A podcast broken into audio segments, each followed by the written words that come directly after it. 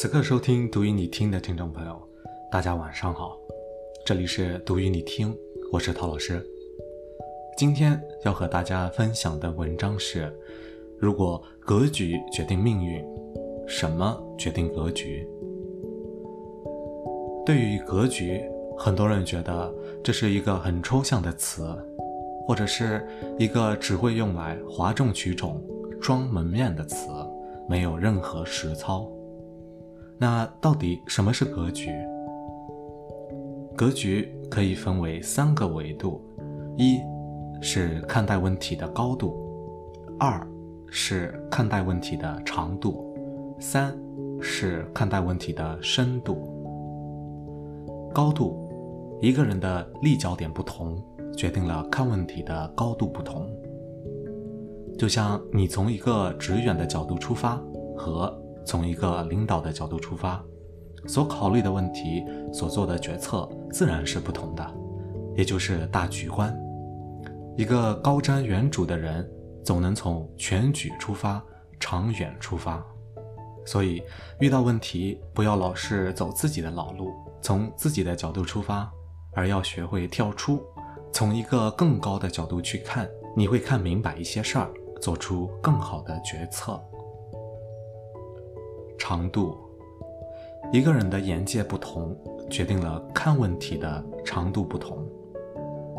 就像在那个美国疯狂的淘金热时期，人人都挤破头的去淘金，而有一个人却想到了淘金工人会需要的食物、水和耐磨的衣服，于是，在很多人空手而归的时候。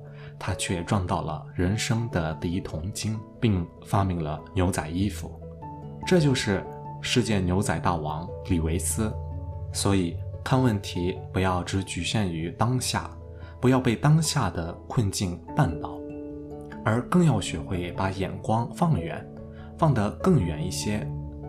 要明白，当下的低谷往往是为了下一次奋起的积蓄，祸兮福之所以。深度，一个人的思想厚度不同，看到的问题深度自然也不同。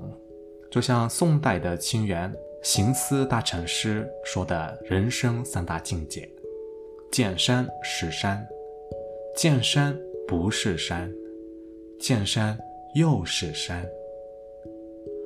我们每个人一开始总是太单纯，总以为眼见为实。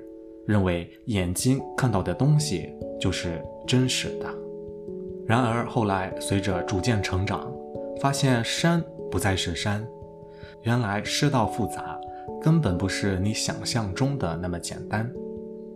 到最后又发现原来的山还是那个山，世事变幻，转眼皆空，淡定做人，淡然处事，如此就好。所以。一个人的格局越大，越具有高度、长度、厚度。这也就是为什么有些人遇到问题而不慌乱，而有些人却阵脚大乱。有的人总能看到问题的实质，而有的人总是浮于表面。有的人眼光总具有前瞻性，善于突破，而有的人总是画地为牢。或跟在别人的屁股后。